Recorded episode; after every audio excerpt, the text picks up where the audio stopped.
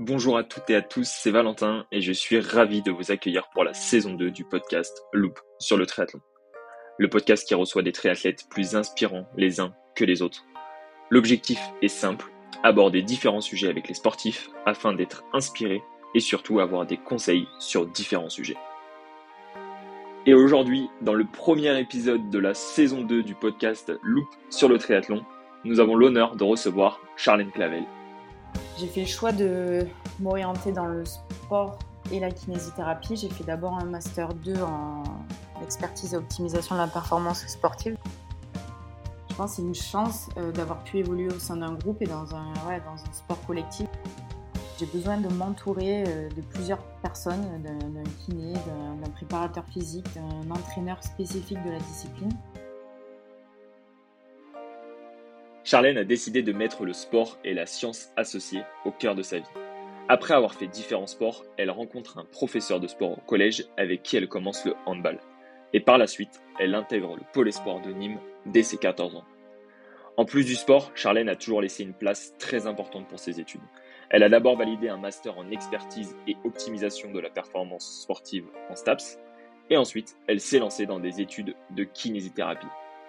Après un arrêt du handball à haut niveau en juin 2018, elle décide de se lancer sur le triathlon longue distance avec pour objectif le 70.3 de Nice qui se déroule trois mois après. Après une victoire en groupe d'âge sur cette course, elle se qualifie donc pour les championnats du monde qu'elle gagnera un an après. Dans cet épisode, nous allons suivre l'incroyable évolution de Charlène et surtout, je suis persuadé que de belles années l'attendent devant elle.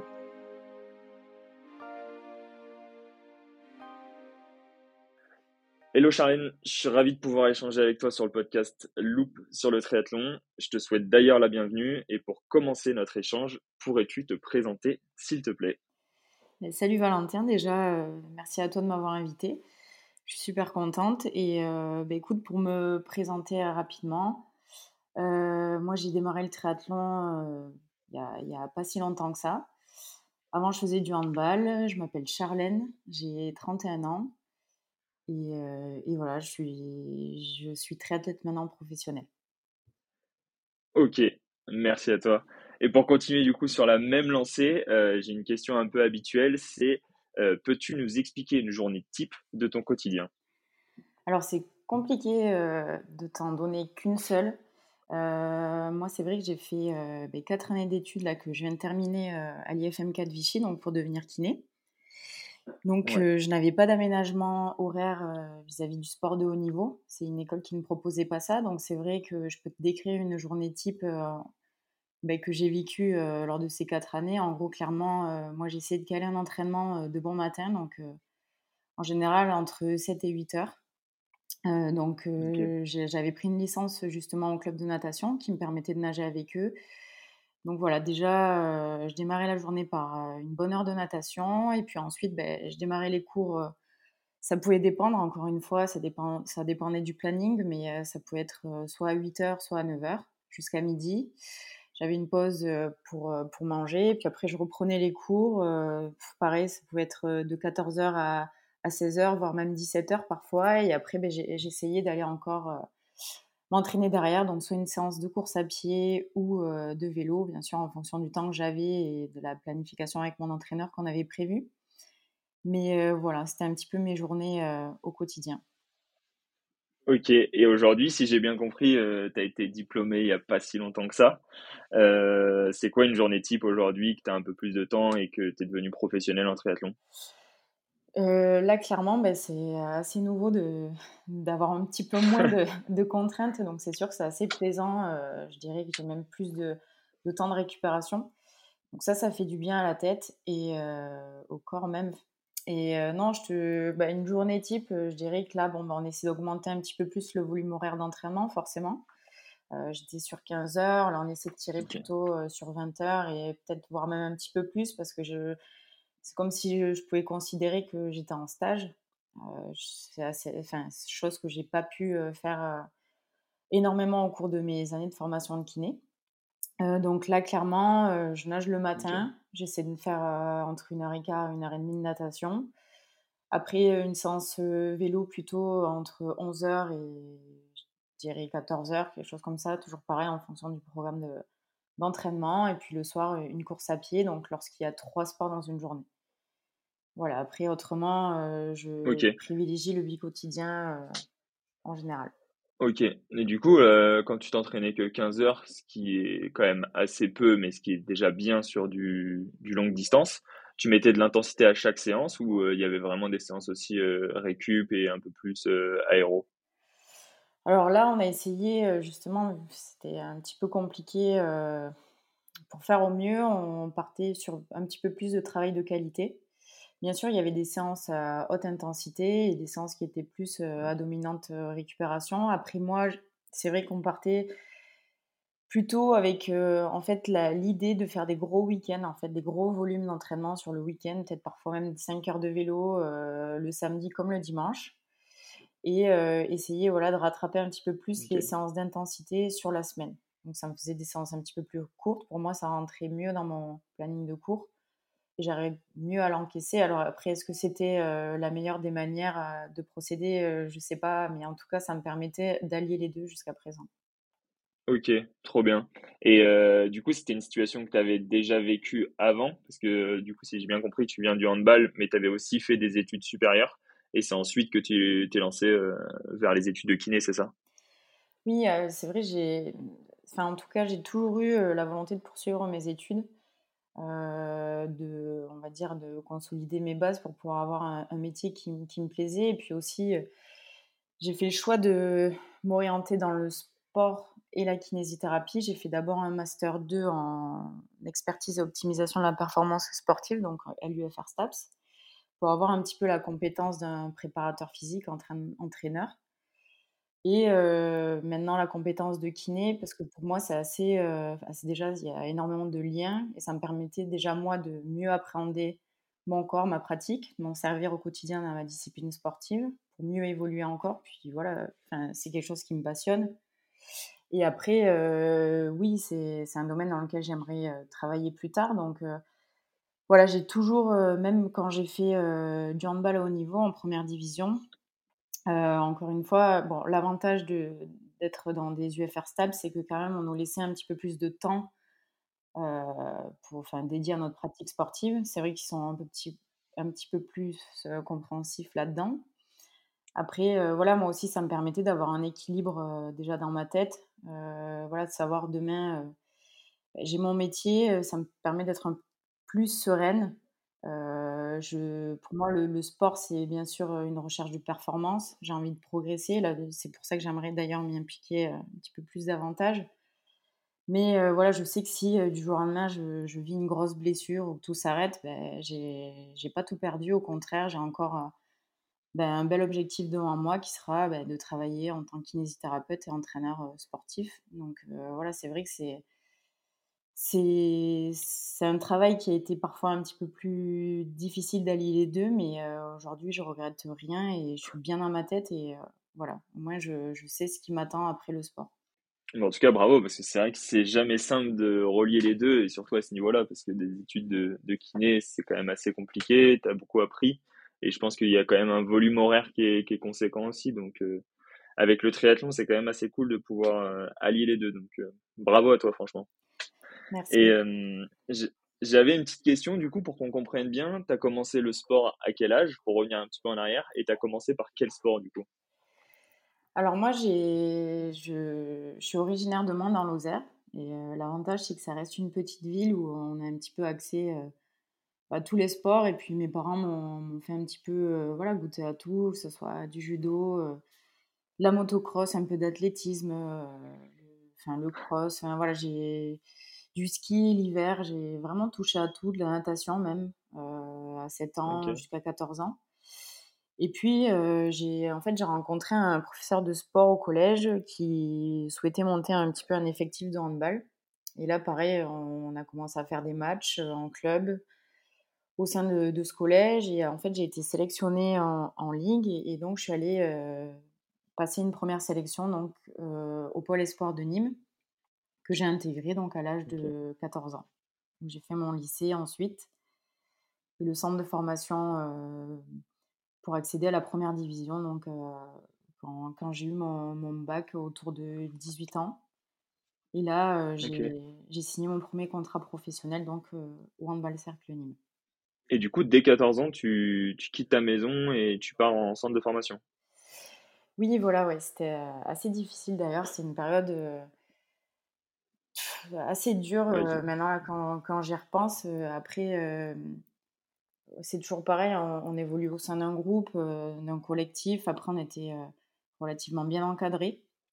Après, j'ai fait ce choix-là aussi pour, euh, bah, pour, euh, voilà, pour me permettre de vivre euh, ces rêves-là. Et aujourd'hui, c'est ce qui m'a construit et m'a permis de d'évoluer et d'avoir envie de, de, poursuivre et d'être d'être arrivé là où j'en suis aujourd'hui. Et, non, en tout cas, c'est hyper formateur. Quand on part à l'âge de 14 ans, on apprend beaucoup de choses. J'imagine, ouais. Voilà. Ok. Et du coup, c'est un peu. Euh, parce que tu es arrivé dans le milieu du handball, on en parlera juste après. Tu étais euh, professionnel et tu as fait plus d'une saison en, en, pro, mais c'est un peu, on va dire, euh, une opportunité que tu as eue suite à un conseil d'un prof de sport.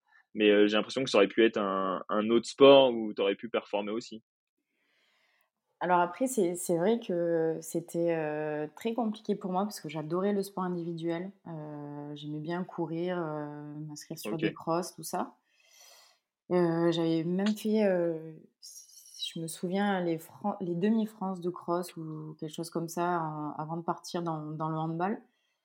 Et oui, voilà, en fait, c'est que la conjoncture euh, a fait les choses comme ça, mais, mais voilà, après, j'ai vécu de, de, très très belles années dans le handball en centre de formation où on a été championne de France avec le, le lycée d'Odé, donc le pôle sport de handball de Nîmes.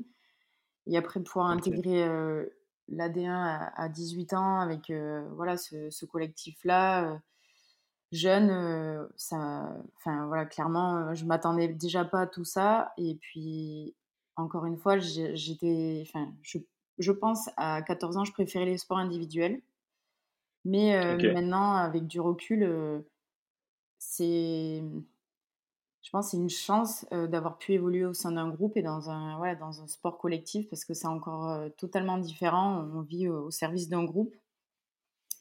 Il y a, enfin, c'est, on n'est pas seul et je, ça m'a permis de, ouais, d'évoluer sur moi énormément, de m'ouvrir même beaucoup. Mais du coup, tu le vois une chance plutôt sur la partie dans le sens où, bah, comme tu disais, c'est structuré, tu avances ensemble et tu te fais progresser. Ou euh, c'est vraiment cet aspect aussi bah, compétition que tu as pour être titulaire, euh, pour progresser encore plus vite. Enfin, est-ce que c'est ça qui te drive ou euh, c'était vraiment l'esprit de groupe qui t'emmenait un peu plus loin sur d'autres aspects? Qu'est-ce qui, qu'est-ce que toi t'en tires de ce, de cette expérience de groupe? Pour moi, c'est, je dirais que c'est les deux en fait.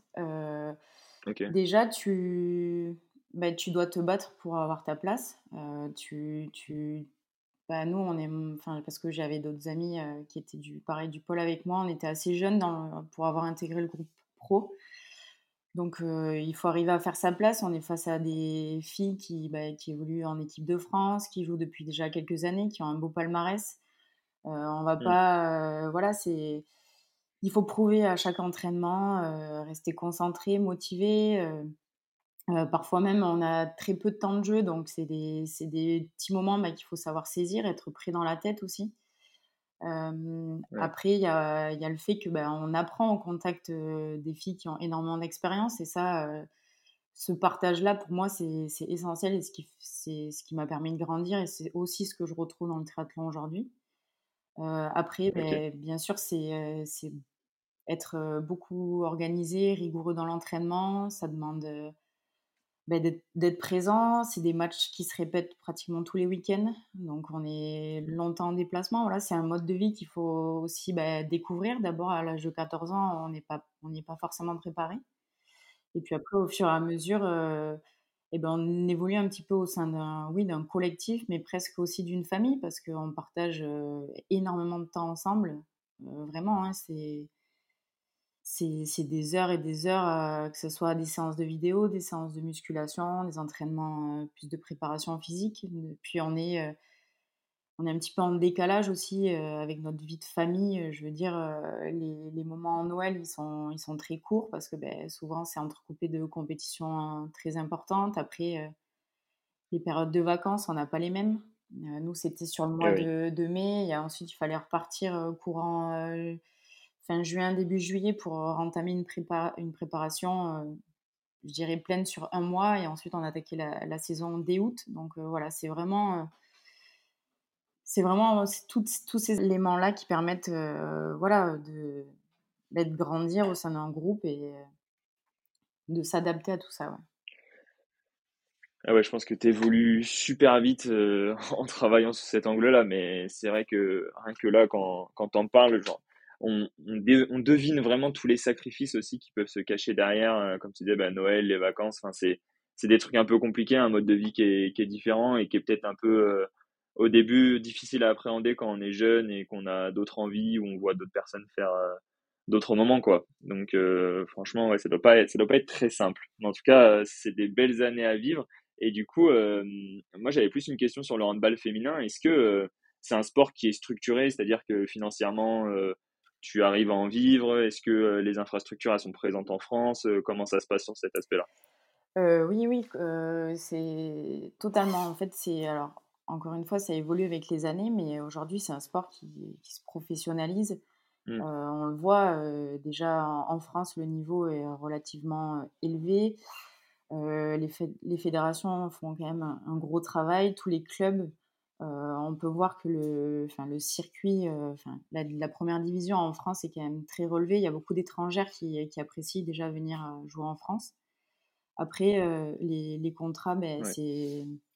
c'est souvent des des CDD, qui se renouvellent parfois à durée de 2 années, voire 3 années. Donc on est on est payé, voilà, on est salarié en fait du club. Donc oui, on peut en vivre. J'ai alors bien sûr, ça varie en fonction de de l'expérience de chacune, du niveau de chacune, du poste aussi, sur, sur le terrain. Oui. Mais oui, aujourd'hui, une une une bonne handballeuse, même une handballeuse de de «niveau moyen» entre guillemets, qui joue en première division, en vit. Oui, oui, bien sûr, oui. Ouais, donc c'est un sport qui est quand même très bien structuré pour vivre de sa passion à ce moment-là. Mais après, c'est aussi un sport qui est médiatisé et c'est ça qui qui donne, aussi ces possibilités-là, quoi.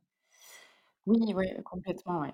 Puis bon, quand on voit les derniers, les derniers résultats, que ce soit chez l'équipe de France, heu, féminin ou même, masculin, aujourd'hui, c'est presque les les enfin, une des meilleures équipes au monde, et de loin et depuis, quelques années donc ah oui. non, non, c'est sûr que c'est motivant et que derrière, bah, les clubs se structurent, emploient peut-être même plus d'entraîneurs, de préparateurs physiques. Ils essaient d'é d'évoluer dans le bon sens et et ça se ressent, ouais. OK, parce que justement en termes de préparateur physique, heu, comment ça se structure dans enfin toi en tout cas là où tu étais? Est-ce que tu avais un préparateur physique, un préparateur, heu, vraiment un entraîneur? Est-ce que tu avais aussi un préparateur mental? Comment ça s'est structuré ça au fur et à mesure des années? Alors dans le dans le handball, j'avais, heu, donc un entraîneur principal, qui gérait, bah, l'entraînement, plus spécifique lié au handball avec, le coaching sur le terrain. Après il y avait bien sûr, il était secondé par un, bah, un second entraîneur qui lui est peut-être plus en retrait sur les matchs, mais aussi, bah, l'aide à concevoir toutes les séances, l'analyse vidéo, la technique. Voilà, il y avait déjà 2 entraîneurs donc sur le bord de du terrain et ensuite un un préparateur physique qu'on voyait, heu, globalement 2 fois par semaine, un petit peu plus donc sur les temps de préparation un petit enfin, voilà, quand il y avait moins de matchs on était un peu plus, heu, dédiés à la préparation physique. L'été que ce soit donc, à la mi-saison, heu, il nous suivait et puis après, beh, il y avait aussi tout l'aspect, heu, récupération, soins avec un un kiné qui qu'on pouvait voir, heu, quand on le souhaitait et qui essayait de venir quand même, heu, 2 soirs semaine. Et parfois même sur les déplacements, à l'extérieur et à domicile. Donc non, c'était quand même, tout tout un groupe et avec, beh, tous les tous les acteurs autour qui nous permettaient d'être, voilà, au au top du top, quoi. Il y avait vraiment, être assez exigeant, sur tous ces aspects-là. OK et du coup, pour comprendre un peu ton arrivée, parce qu'on va va pas tarder à arriver sur le triathlon, j'ai 2 questions. La première, c'est tu jouais à quel poste? Et la seconde, justement, c'était, comment tu structurais, ces semaines d'entraînement? Est-ce que le volume, il était très important? Est-ce que tu arrivais en fatigue très régulièrement? Ou alors c'était, bien réglé et vu que tu enchaînais les matchs, au final, il y avait beaucoup de parties vidéo et il y avait une grosse partie de la saison qui était dure? Comment ça se passait sur cette partie-là? Alors déjà, pour répondre à ta première question, moi, j'ai Donc je je jouais, le poste d'ailière gauche. Donc c'est celui qui est vraiment, sur le corner là-bas, heu, qui au auquel on on te demande de partir, rapidement en montée de balle pour essayer de marquer ou autrement, bah, de d'attendre en décalage pour, bah, tirer à l'aile. Après moi, ce que j'aimais, beaucoup, dans le handball, c'était la défense. Je défendais en tant qu'arrière, en numéro 2, c'était un petit peu ma force et c'est là où globalement je prenais le plus de plaisir. Heu, j'aimais me bagarrer un petit peu. Ah, c'est un sport de contact. Voilà, c'est ça et c'était, heu, c'était clairement mon mon point fort et après, hem, heu, ta seconde question, tu me demandais, oui, Au niveau de de alors de du volume horaire d'entraînement et si j'arrivais en forme sur les matchs. Alors c'était, en gros, le handball, on faisait une grosse période de préparation, donc l'été, heu, courant, heu, bah, le mois de juillet où là, heu, c'était beaucoup de beh, de de course à pied, même en dehors du terrain.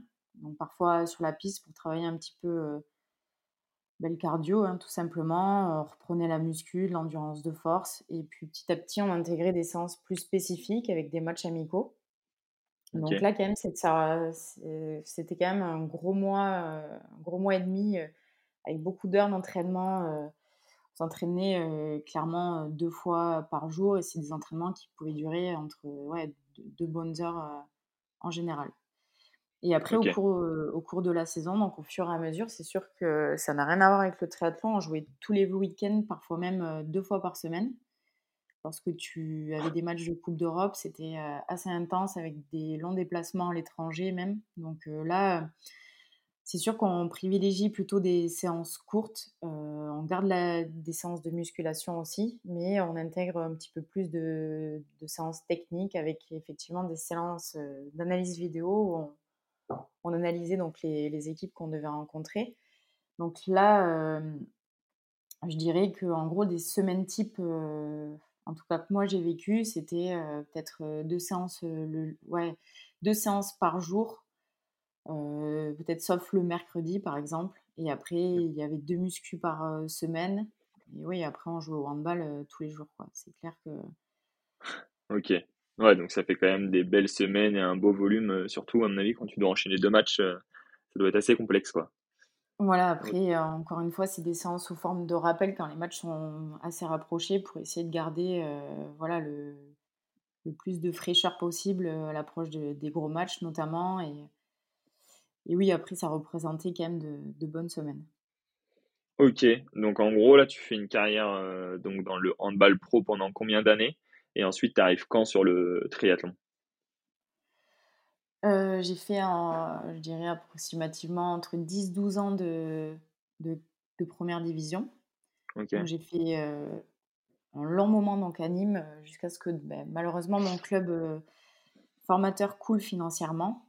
ouais, et donc, heu, en 2016, heu, j'ai poursuivi ma carrière donc à Nantes, où là j'ai fait 2 saisons et après ça, j'ai choisi d'arrêter le le handball pour, faire du triathlon. OK et du coup, c'est en donc là, on est en 2019, si je dis pas de bêtises? C'est ah c'est en fait, je me suis lancée dans le triathlon l'été donc, heu, 2018. OK et là, tu te lances dans le triathlon avec un avec un objectif, heu, pourquoi la longue distance? Qu'est-ce qui te drive vers ce sport déjà? Et qu'est-ce qui te drive vers ton objectif? Alors après, il faut savoir que je oui, je faisais du handball, mais j'ai toujours, heu, pris plaisir à suivre le triathlon et un petit peu tous les sports individuels, l'athlé, heu, ou autres et j'avais aussi mon frère, heu, qui faisait déjà du longue distance depuis quelques années et j'avais eu l'occasion de de l'encourager sur quelques courses, donc c'est clair que ça m'a motivée et je je me suis dit: «Bah, écoute, heu, pourquoi pas le tenter?» alors d'abord, heu, c'était plus, heu en amateur et pour le plaisir, sans sans réel objectif. Après, j'avais, sélectionné en fait le 73 de Nice, qui avait lieu, je Ouais, crois, en septembre, donc en septembre 2018 et moi j'avais arrêté le handball en juin et en fait, je l'avais vu comme, où j'avais, beh, 2 2-3 mois de préparation, pour aller à Nice et voilà, essayer de de faire au mieux et puis, et puis en fait là-bas, je sur la course, ça s'est super bien passé. J'ai eu de super sensations et au enfin, le résultat fait que je me qualifie en fait aux championnats du monde qui ont lieu donc en septembre 2019 en amateur et, et, je crois que j'avais fait sixième scratch féminin et, et en fait c'est un petit peu parti comme ça. Et du coup, en, trois mois, tu prépares le 70.3 de Nice. Bon, j'imagine que tu as la caisse avec le, handball, mais il y a quand même trois sports à, enchaîner et surtout, il y a le matériel. Est-ce que tu étais déjà équipé là-dessus? Comment tu, envisages le sport? Est-ce que tu avais déjà appréhendé cette partie-là avec ton frère et peut-être ton entourage ou euh, tu as dû partir de zéro et, tout acheter, tout essayer, etc. Alors, euh, voilà, la chance que déjà j'avais, c'est que mon frère euh, baignait là-dedans depuis quelques années, donc je suivais ce sport, je, voyais bien qu'il fallait quand même être euh, équipé, tout ce que ça, voilà, tout ce que ça impliquait derrière. Donc euh, j'avais ben, commandé un vélo chrono que j'avais pu utiliser un petit peu, voilà, mais que j'ai surtout utilisé à partir du moment ben, où j'ai pu ben, rentrer, m'entraîner et, et penser entre guillemets un petit peu qu'à ça. Donc voilà, j'avais déjà le vélo chrono, j'ai acheté ensuite une combinaison de natation, la trifonction. Voilà, je me suis équipée, en, tout cas au conseil de mon frère, même son, entraîneur, et de ce que moi, en tout cas, j'avais pu comprendre en, suivant un petit peu ce sport-là. Et après, ben, j'ai enchaîné les séances, j'ai commencé à, aller nager un petit peu en lac. Bon, courir, ça, c'était pas gênant. Et puis bon, après le vélo encore une fois, j'ai voilà, je l'ai j'ai enfin, je me suis sentie bien dessus, j'ai je me suis bien adaptée à la position. Voilà, c'était pas c'était pas quelque chose de, difficile au départ, donc je, pense que après, au, au, fur et à mesure des séances, j'ai pris le plaisir et puis ça s'est voilà, ça s'est assez bien enchaîné pour la course en fait. Ok. Mais justement, avec ton expérience dans, le handball, euh, bah, tu le disais aussi un petit, peu tout à l'heure, avec euh, l'esprit d'équipe, tout le cadre, les kinés, les coachs, etc. Est-ce que, euh, avec toute cette expérience et ce recul que tu avais pris, tu as décidé de te faire accompagner? Comment tu as, as, décidé de gérer un peu ton début de carrière? Oui, complètement. Moi, j'ai toujours ce besoin de toute façon de partager, d'avoir voilà les conseils de quelqu'un, parce que pour moi, des fois, tu, même si tu sais des choses, tu, peux oublier beaucoup de choses et quelqu'un peut t'aider à évoluer ou avoir des mots qui vont te faire percuter et, progresser. Et moi, j'avais fait la rencontre en fait d'un préparateur physique par l'intermédiaire de mes études avec lequel j'avais ben, vraiment accroché et du coup, j'avais demandé de, ben, de m'aider à préparer une planification en vue de Nice. Et donc, en fait, ça s'est fait comme ça. Et ensuite, on a bah, décidé de poursuivre ensemble ce travail-là jusqu'au monde, en fait. Donc, sur un an, donc pendant ma première année de kiné, au début, voilà, j'ai fonctionné avec cet entraîneur-là. Ok. Et pour toi, c'est quelque chose d'indispensable aujourd'hui? Oui, moi, pour moi, alors, soit on a vraiment beaucoup de compétences, on se connaît relativement bien et je comprends qu'il y ait certains athlètes qui préfèrent s'auto-entraîner. Euh, après, moi, j'ai plus euh, cette autre vision où euh, j'ai besoin de m'entourer de plusieurs personnes, d'un kiné, d'un préparateur physique, d'un entraîneur spécifique de la discipline. Parce qu'au départ, donc, cet entraîneur-là avec lequel j'ai commencé à travailler n'était pas spécifique de cette discipline. Donc c'est pour ça qu'après aussi, j'ai fait le choix de poursuivre avec un autre entraîneur qui, euh, voilà, qui connaissait un petit peu plus le triathlon et, et pour encore voilà, passer un cap. Et oui, pour moi, c'est primordial et, et je peux pas vraiment faire sans.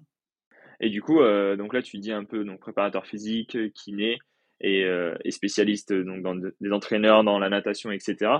Est-ce que toi, tu vas chercher des compétences sur la partie mentale, nutrition, ou aujourd'hui c'est des choses dont tu n'as pas besoin, ou alors tu retrouves dans tes coachs sous différents angles? Non, au contraire, je dirais que j'en aurais énormément besoin.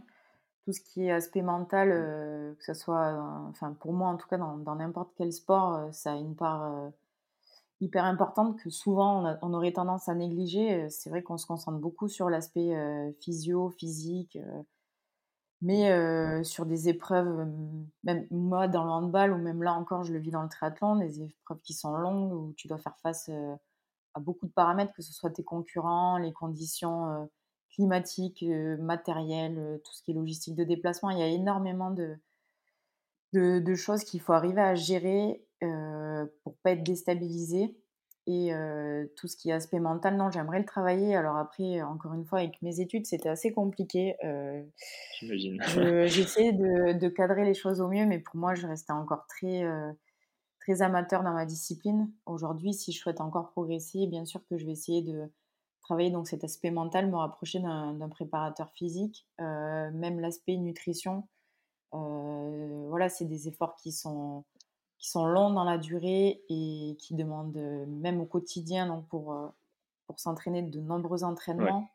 Euh, tout ce qui est voilà, nutrition, pré, post-entraînement, pendant les, les, périodes de récupération, tout ça, bien sûr qu'il faut, qu'il faut se faire épauler. même pour, voilà, ça permet de mieux se connaître et pourquoi pas aussi passer des caps. Je pense que encore je néglige beaucoup de choses, mais voilà, j'espère qu'à l'avenir, j'arriverai à, mieux ah gérer. Bah, tu, auras plus de temps. Ouais, ouais, ouais. Ok, et par exemple, du coup, en handball, j'imagine, et enfin, après tu le disais aussi tout à l'heure, l'aspect vidéo est très important comme beaucoup de sports collectifs. Est-ce que c'est quelque chose que tu essayes de mettre en place sur tes entraînements de natation, sur des entraînements de course à pied, etc., pour t'analyser? Ou alors justement, euh, malgré tout, tu as un retour sur toi-même, tu arrives à comprendre ton mouvement sous l'eau euh, en natation, tu arrives à savoir comment tu poses ton pied en, course à pied? Comment tu travailles sur cette partie-là? Alors là, euh, déjà, moi, je suis quelqu'un où j'ai besoin, à chaque séance, quand j'y vais, j'aime bien déjà comprendre ce que va apporter la séance. Et après, au sein de tout ce qui est schéma corporel, sensation, c'est vrai que j'aime bien avoir des repères, ressentir des choses, que ce soit dans l'eau ou même en course à pied ou encore en vélo après, non, encore une fois, j'ai pas eu beaucoup de retours, contrairement au handball où là, toutes les semaines, on, se regardait jouer, on analysait notre tactique, notre technique de jeu face à des adversaires, que ce soit nous, notre équipe et l'autre équipe sur laquelle on allait eh jouer le week-end. Là, c'est vrai qu'en triathlon, je trouve que ça serait un avantage de plus d'arriver à s'analyser sous l'eau pour mieux déjà percevoir le mouvement parce que je pense qu'on n'est pas tous aptes à, être capable de se représenter le geste dans l'espace et je m'en rends compte moi encore aujourd'hui j'ai d'énormes progrès à faire en natation et c'est encore une fois là aussi où j'aimerais ben, modifier des choses à l'avenir essayer d'avoir peut-être un entraîneur plus régulièrement sur, sur, le, sur le côté qui puisse m'encadrer m'amener un retour visuel euh, en course à pied, parfois certaines séances, euh, bon, mais quand il est là, il va filmer peut-être euh, les deux dernières répétitions parce que c'est là où on se dégrade un petit peu, on voit nos défauts ou même en course. parfois, c'est bien d'avoir quelques, quelques supporters sur le côté qui nous filment et ça permet de vraiment en fait se rendre compte de bah, la dégradation du geste avec l'apparition de la fatigue ou voilà peut-être aussi ça crée certaines douleurs parfois. On se rend pas compte que c'est le geste répété qui va créer tout ça. Donc non, je, je suis pour. Et je pense que ça peut vraiment permettre de progresser et de. Ouais, de, des fois, on l'utilise même en imagerie mentale. Et pourquoi pas voilà, essayer d'intégrer ça pour, pour encore s'améliorer. Et moi, je sais que j'ai un, point faible aujourd'hui en natation. Je prends quand même du retard. Je dois faire l'effort en, vélo pour revenir. Et parfois, ben, en course à pied, j'arrive à, à batailler et à, voilà, rester dans la course. Mais c'est vrai que si, si, ça me permettait de, de, gagner encore quelques secondes en travaillant moins technique et en m'analysant plus régulièrement, euh, ouais, je, je, le prends. Ouais. Ok, bah c'est super intéressant. Merci pour ton, ton retour là-dessus. C'est vrai que de toute façon, j'ai l'impression que c'est un sport où il y a énormément à travailler sous différents angles. Et je pense que tu l'avais déjà euh, subi un petit peu avant avec euh, ta carrière pro en, en handball, mais le triathlon demande vraiment euh, une amélioration dans chacun des sports, dans les trois sports cumulés. Donc c'est vrai qu'on peut travailler sous, différents angles. Mais aujourd'hui, qu'est-ce qui fait que en arrêtant le handball, tu t'es mis sur le long distance et non pas sur le court distance, sachant qu'en plus au handball, tu avais quand même un poste où il faut être assez dynamique, il faut sprinter, etc. Euh, qu'est-ce qui t'a orienté sur ce choix-là? Très bonne question. Alors, euh, c'est vrai que le, oui, le hand est un sport d'explosivité où on enchaîne un petit peu les, des efforts intenses et répétés. Après, il faut aussi avoir l'image que c'est un sport qui, euh, bah, qui se répète avec de nombreux matchs, donc il faut arriver à tenir aussi dans la durée. Donc pour moi, ça, ça comprend euh, tout ce qui est aspect puissance, mais aussi d'endurance. Et je pense que ça m'a permis de développer des qualités euh, dont je me sers aujourd'hui. Après, clairement, le, le court distance m'aurait beaucoup plu. J'aurais vraiment aimé voilà, vivre ce, ce, genre de format, ben, même si j'ai déjà participé, j'ai fait quelques M pour le plaisir et en préparation de, de format L plus long. Mais aujourd'hui, j'ai pas la, j'ai clairement pas le niveau en natation qui me permettrait de, de pouvoir bah, déjà m'éclater sur du format plus court, rester au contact et, et voilà, jouer, jouer devant. Là, clairement, en, natation, je prends, je prends trop de retard et et c'est très compliqué. Donc non, je n'ai pas le niveau d'évoluer sur du court distance. Après, j'aime aussi le, le, format long. Pour moi, c'est maintenant, enfin, on dit que ça reste du, du, format long, mais on voit qu'il y a de nombreux triathlètes du court qui commencent à arriver.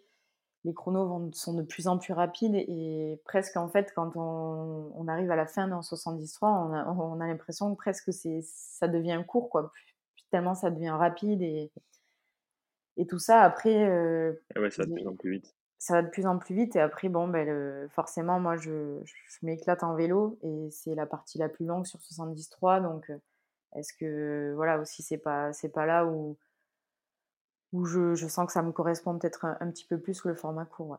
Donc, euh, donc là, tu prends ta décision. trois mois après, tu t'en vas sur le 70.3 de Nice. Tu gagnes en catégorie d'âge. Du coup, tu te qualifies au championnat du monde. Et euh, un an après au championnat du monde, du coup, tu gagnes et euh, tu deviens euh, champion du monde dans ta catégorie d'âge. Voilà. C'est ça. Donc ensuite, suite à ce résultat qui est quand même, quand même incroyable, comment tu décides d'aborder ta carrière et à partir de quel moment tu décides de passer professionnel?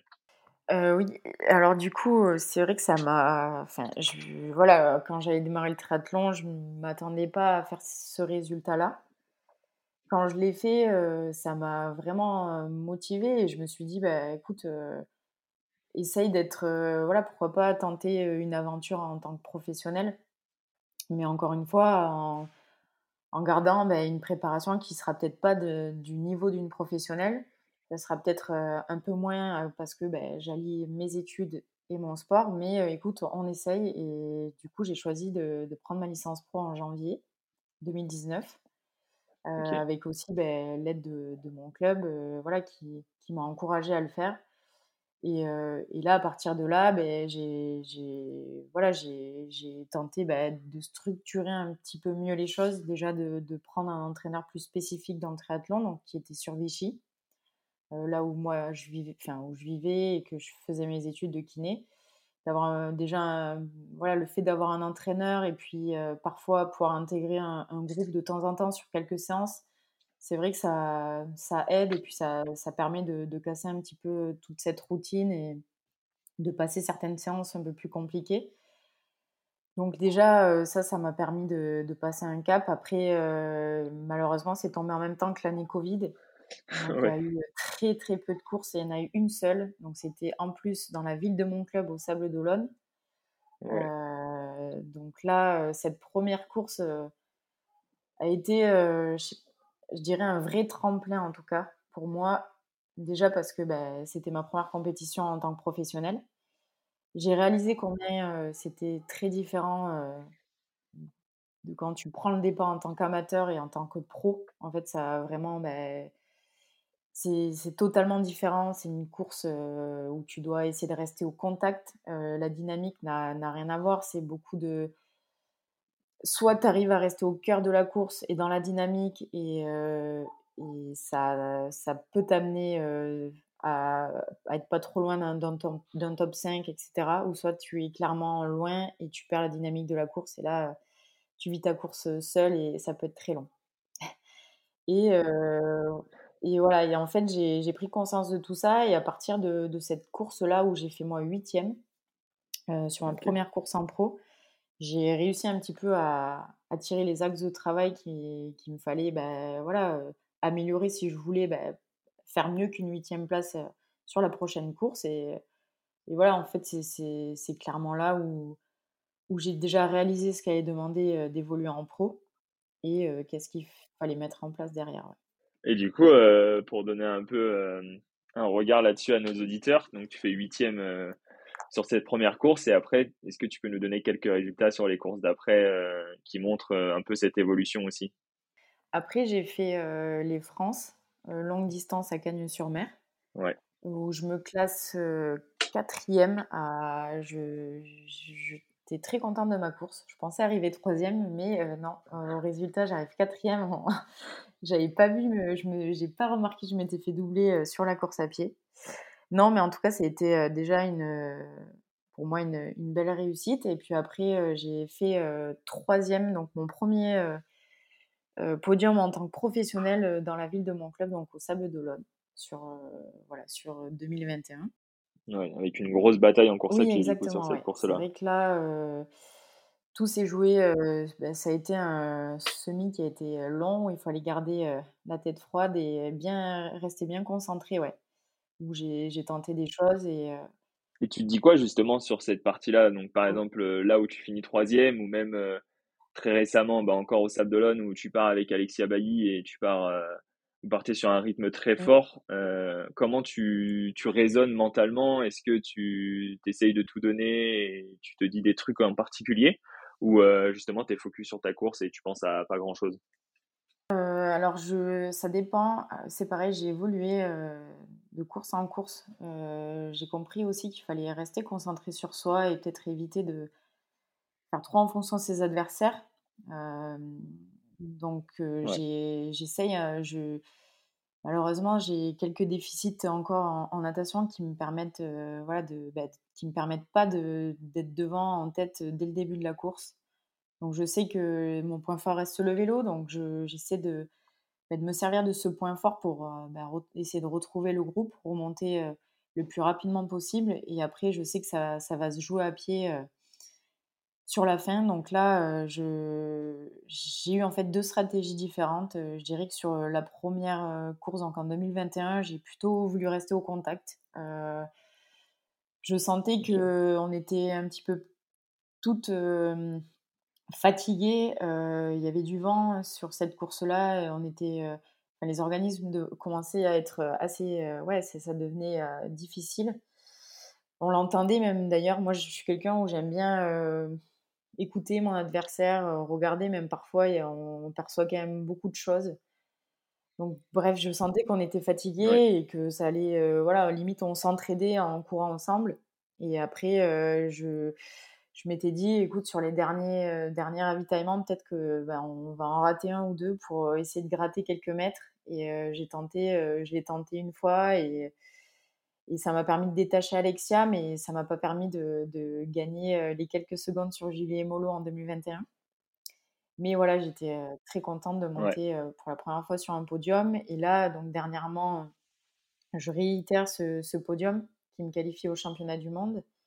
Donc très contente aussi. Après par contre là, j'avais comme stratégie, beh, de tenter plein de choses en fait sur la course. Avec mon entraîneur, on on s'est dit qu'il fallait que que j'ose, que je parte peut-être un petit peu plus vite, et voir en fait comment je pouvais aussi moi réagir. Est-ce que j'allais complètement exploser?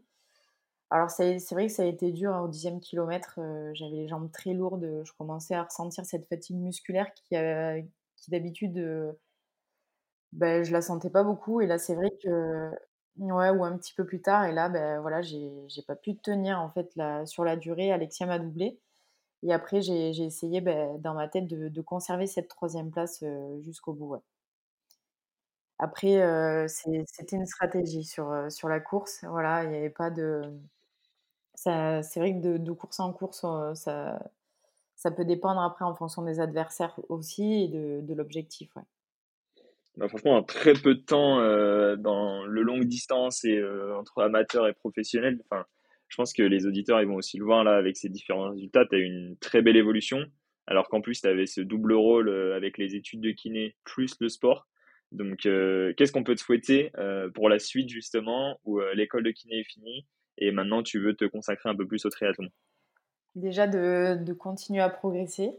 J'espère que, voilà, ça va ça va un petit peu plus, bah, c'est vrai que déjà le fait d'avoir moins de contraintes avec mon école, peut-être ça va plus me libérer. Je vais pouvoir un petit peu, déjà, enfin, je l'espère mieux planifier ma saison.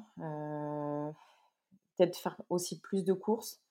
voilà, c'est vrai que habituellement, jusqu'en là, je pouvais faire des courses que jusqu'à fin août. voilà, aujourd'hui, j'ai pas, j'ai pas l'école qui recommence début septembre. Donc ça, déjà, c'est c'est vraiment bonus et intégrer déjà aussi d'autres, plus de stages et, et encore plus de, de, récupération, des choses qui, moi, me paraissent essentielles si on veut passer des caps aussi. Il n'y a pas que l'entraînement qui compte, mais il y a aussi savoir prendre le temps pour soi, se poser, récupérer, régénérer un petit peu le corps et l'esprit. Et après, voilà, moi, je vais essayer bien sûr de m'impliquer plus dans, dans ma discipline parce que j'aimerais encore ben, monter des échelons, pourquoi pas essayer d'intégrer un top 50 dans le classement mondial des, des meilleures triathlètes féminines sur le longue distance. Après, je sais aussi ce que, ce que ça va demander en termes d'efforts, en termes d'implication. Parce que voilà, il faut être réaliste. Quand on voit les chronos qu'il y avait il y a trois ans, ceux d'aujourd'hui et ceux qu'il y aura demain, c'est clair que voilà, il faut ça va demander énormément de temps, il faut être patient et j'espère que j'arriverai petit à petit à grappiller encore des, secondes sur, et voire des minutes plutôt sur mes 73, mais pourquoi pas, pourquoi pas voilà, encore essayer de progresser sur le format 73 et à l'avenir peut-être Ironman, ouais, ça me plairait bien. Mais encore une fois, voilà, je ne vais, pas, je vais pas lâcher non plus l'aspect kiné. J'aimerais garder le contact avec ce métier-là. pour moi, ça reste quand même hyper important. Puis c'est aussi un, bon équilibre. Enfin, je sens que c'est un équilibre important pour m'aider à être bien et dont j'ai besoin. Après, voilà, essayer de, bien allier les deux pour être le plus efficace et impliqué possible. Ok, bah franchement super cool, mais euh, en tout cas au vu du podcast, de tout ce que tu as pu dire et de l'évolution que tu as pu avoir, je pense que tu as des belles années qui t'attendent euh, devant toi, donc je, te souhaite le meilleur. Et euh, j'aimerais bien finir du coup par deux questions un peu typiques de ce podcast. La première c'est quel est ton plus beau souvenir en triathlon? Mon plus beau souvenir, je dirais que ça a été les, enfin, mon titre de champion du monde amateur. Tout simplement parce que je... Oui, il y a peut-être la victoire, mais il y a aussi bah, tout l'entourage qui était là, présent. Le fait que ce soit à Nice, en France, et puis aussi beaucoup de, mes amis du handball qui étaient sur place et qui, qui étaient venus me, soutenir ce, jour-là. Donc, ouais, non, c'était un, moment qui était très fort. Ouais. j'imagine. Ça doit être sympa à vivre. Et lors d'une séance d'entraînement difficile, tu te dis quoi mentalement? Alors, je me dis. il y a beaucoup de choses qui passent dans la tête à ce moment-là, mais non, je, je, en fait, je vois l'objectif. Clairement, je, je, me dis, écoute, si tu veux de même performer sur telle course ou aller là dans, à plus ou moins long terme, eh ben, je sais que c'est une étape obligatoire. Donc, je, sur le moment, je vais rien lâcher, je vais tout donner. Puis, encore une fois, je, je me dis aussi que c'est ça reste un objectif, mais c'est aussi une passion dans laquelle je prends énormément de plaisir. Donc, même si ça devient dur, pour moi, ça reste aussi une chance de pouvoir faire du sport tous les jours et, et s'éclater dans, dans, ce qu'on fait. Donc, non, non, c'est dur, mais je, je, vais au bout en, me disant tout ça, ouais, sur le moment. Ok, donc dans le mal, en fait, finalement, tu, tu vois le positif. C'est plutôt cool. ok. Ben, merci à toi, euh, Charlène. C'était vraiment super inspirant. Merci pour ton temps et surtout ton partage sur euh, différents sujets. On aurait pu continuer à échanger pendant des heures, mais euh, on va essayer de timer ça. Donc, merci pour tout. Et puis, je pense qu'il y a des belles années qui t'attendent un peu devant toi. Merci à toi, Valentin. C'était super sympa de, de pouvoir échanger. Allez, bonne journée. Salut. Ciao. Merci beaucoup d'avoir écouté cet épisode jusqu'au bout. Je compte sur vous pour me donner votre avis. Personnellement, j'ai adoré le passage où Charlène nous explique sa vision de l'importance de se faire entourer. J'espère vraiment que cela vous aidera. Pensez à m'aider à faire connaître le podcast en mettant un avis sur les différentes plateformes d'écoute. Et surtout, si vous partagez l'épisode en story, taguez-moi et je vous partagerai. Alors merci beaucoup les triathlètes et à très vite. Ciao